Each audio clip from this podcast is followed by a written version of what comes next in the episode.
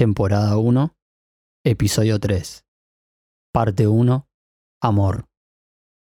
Pero todas las parejas a lo largo de la historia han fracasado, ¿no? ¿Hay alguna fórmula que podría funcionar mejor? Ah, yo no sé, yo no tengo fórmula. Sé que, que el amor cuando es verdadero nace y muere continuamente y que se transfigura y Claro. que cambia y que, y que no cesa de cambiar, como todo lo que está de veras vivo, ¿verdad? Al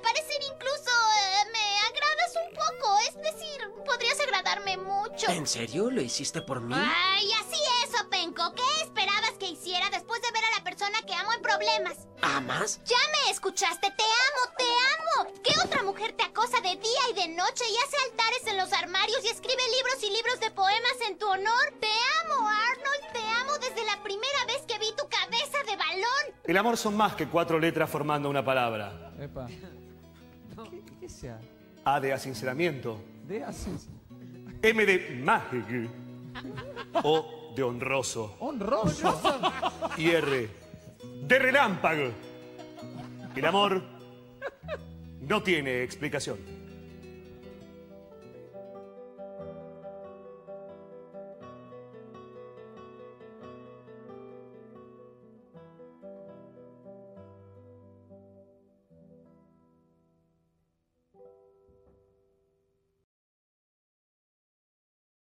Hola gente, qué bueno es poder encontrarnos una vez más acá, pero esta vez va a haber algo un poco especial.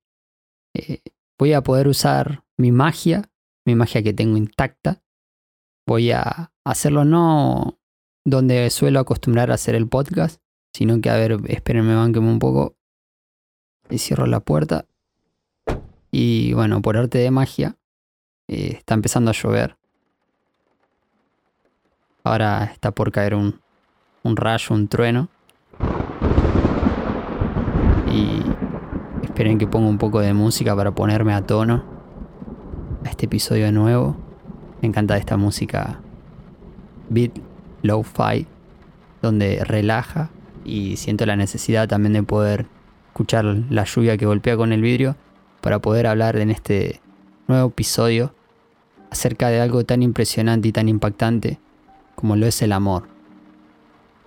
La derivación de la palabra amor para los griegos no le bastó solamente llamarlo de una forma, sino que tiene cuatro distintas palabras para poder acercar una o tener una aproximación acerca de la palabra amor.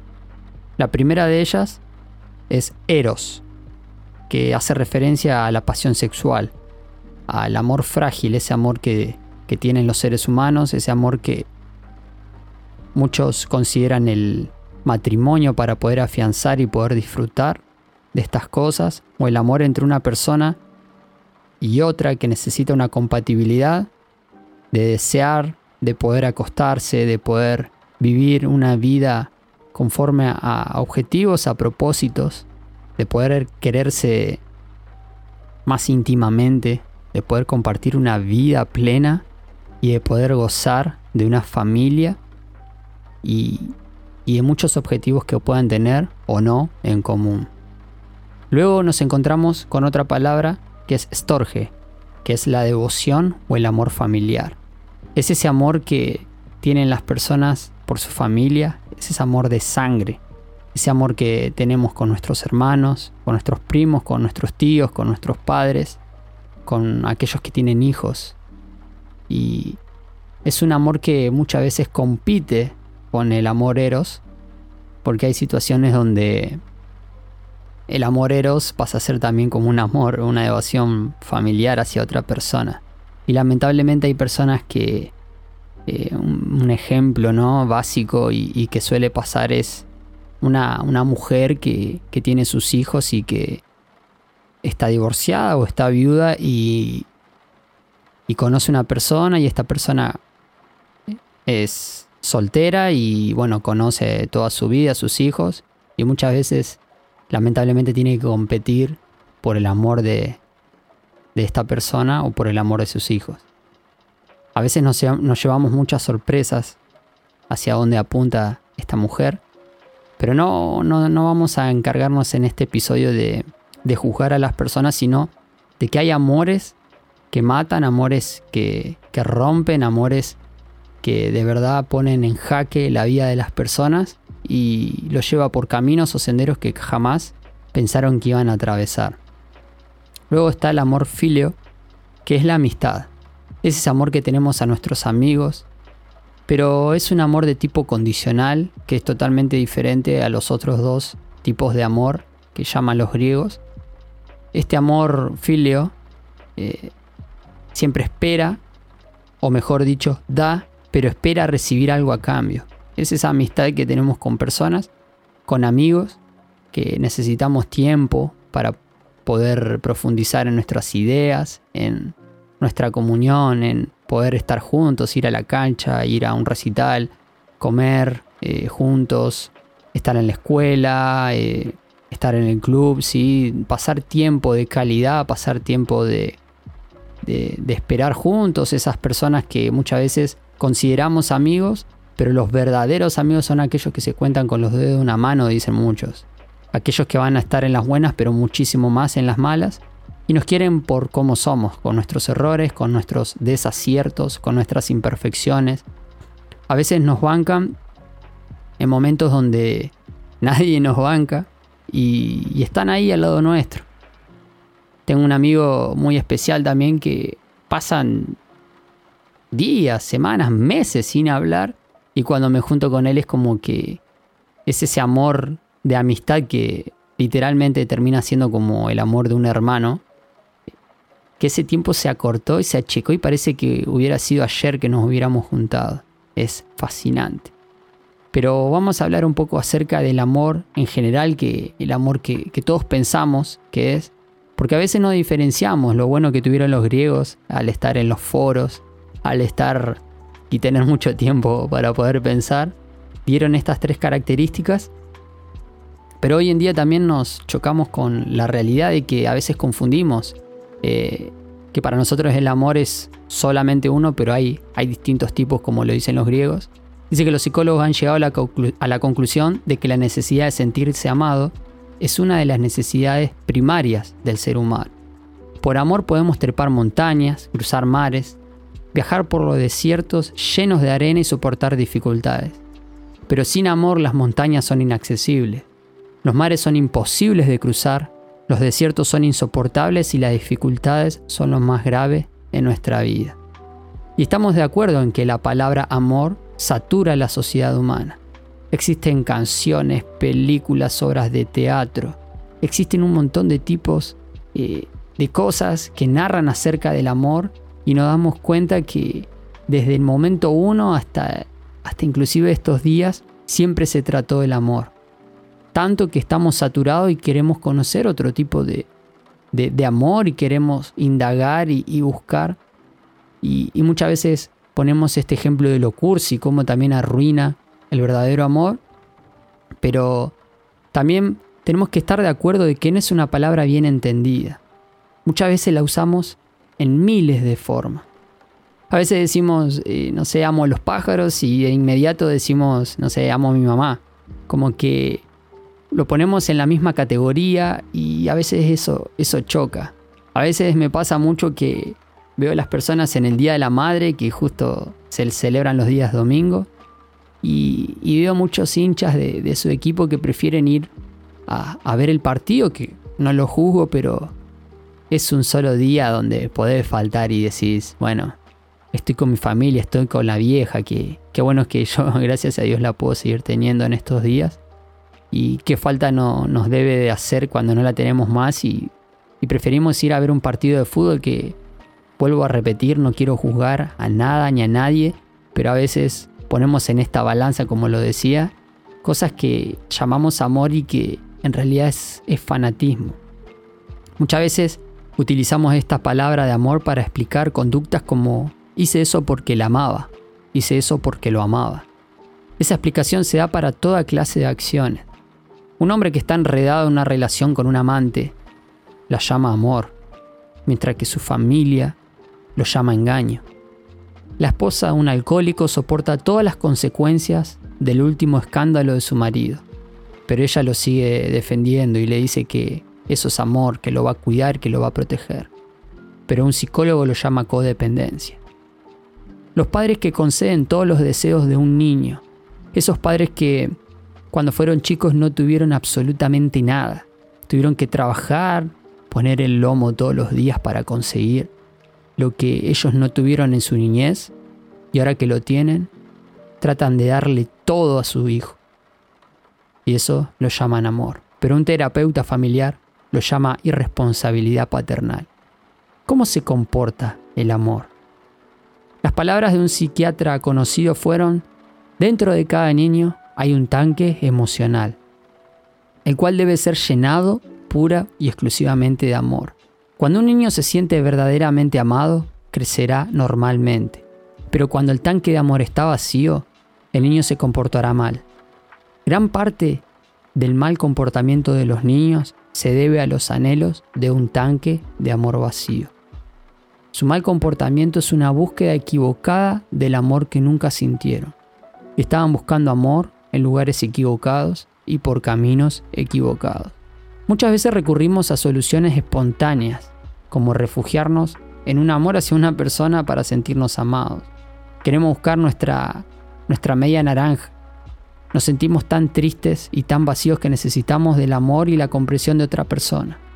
Y confundimos ese amor con la incapacidad de nosotros de poder resolver nuestros propios problemas, con la ayuda de personas, de, amigos, de familias, de gente que quizás nos pueda ayudar a salir adelante, de especialistas, de profesionales.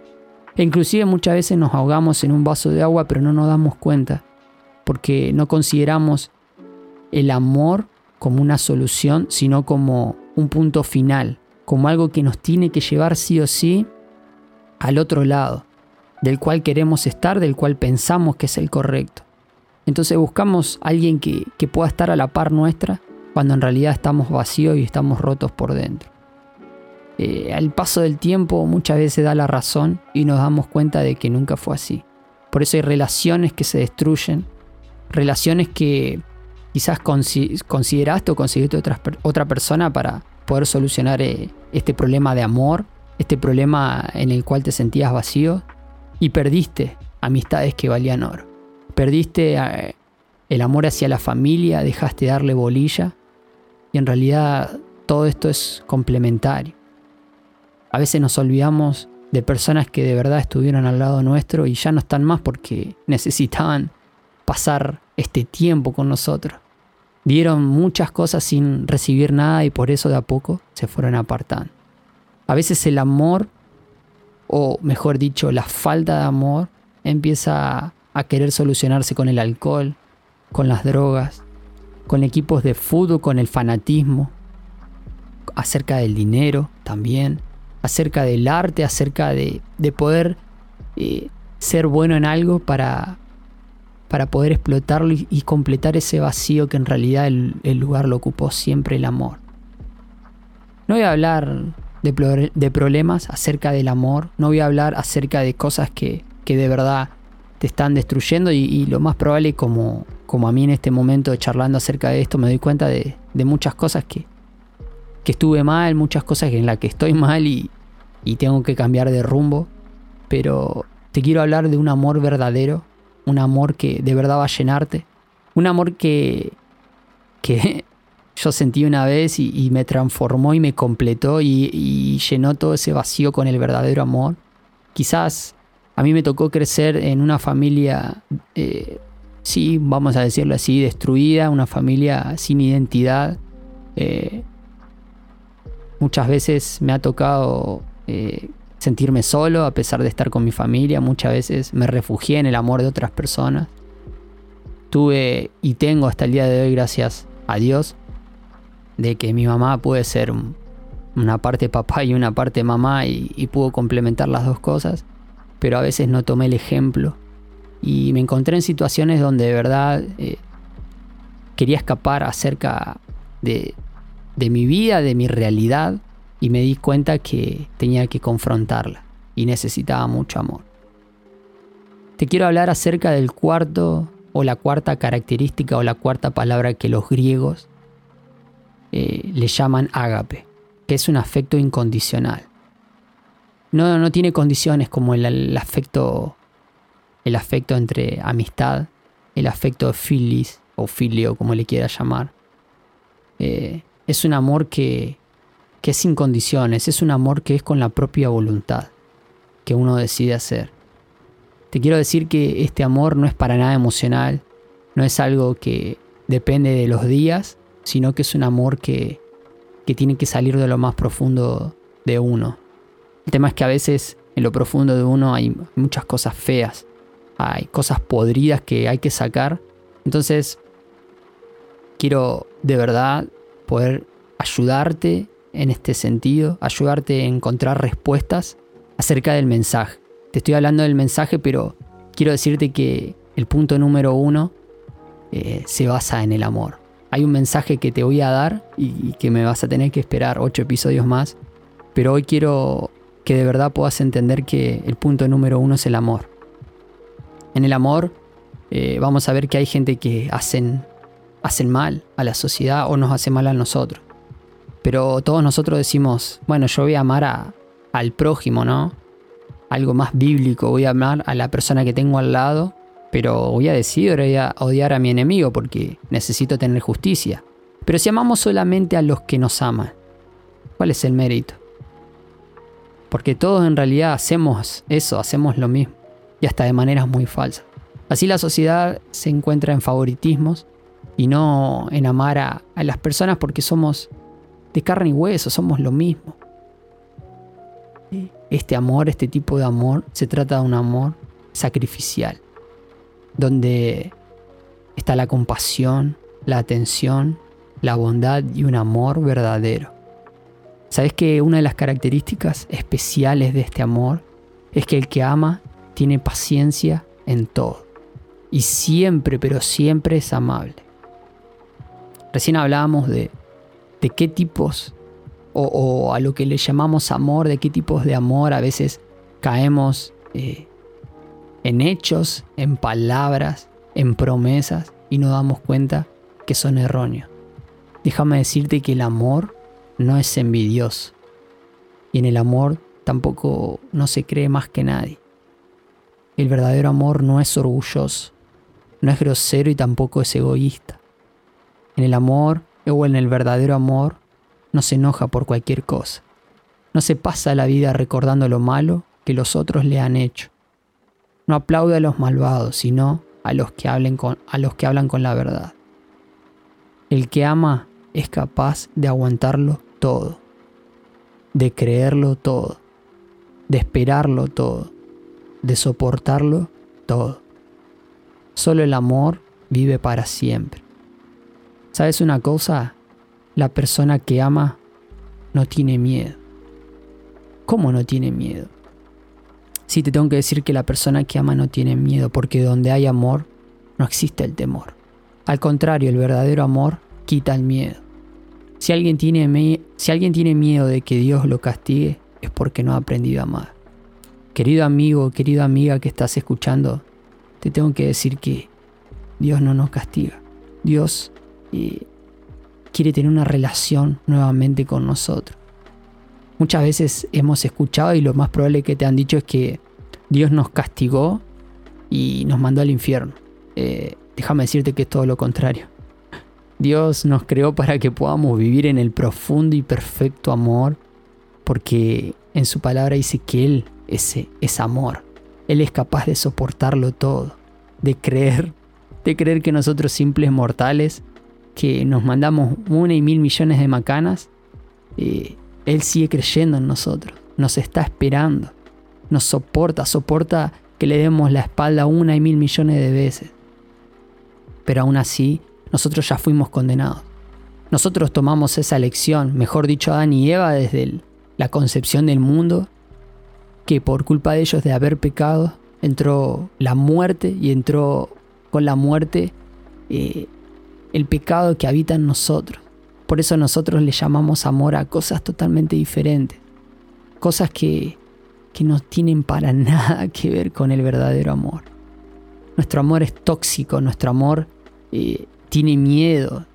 ¿Por qué te digo que tiene miedo el amor? Porque cuando depositamos nuestro amor en lo material, nos damos cuenta que generamos ansiedad y que de la noche a la mañana podemos perder todo. Cuando depositamos nuestro amor en personas, nos damos cuenta que de un día para el otro esas personas no pueden estar nunca más en nuestras vidas. Inclusive a, los animales que también nos da y, y nos parte el corazón, pero es la verdad. Cuando nosotros depositamos el amor en, en el fanatismo, en el deporte, en cosas que parece que nos llenan el corazón, te vas a dar cuenta que lo llenan por un momento tan espontáneo que después se encuentra todo vacío. El verdadero amor te va a sostener.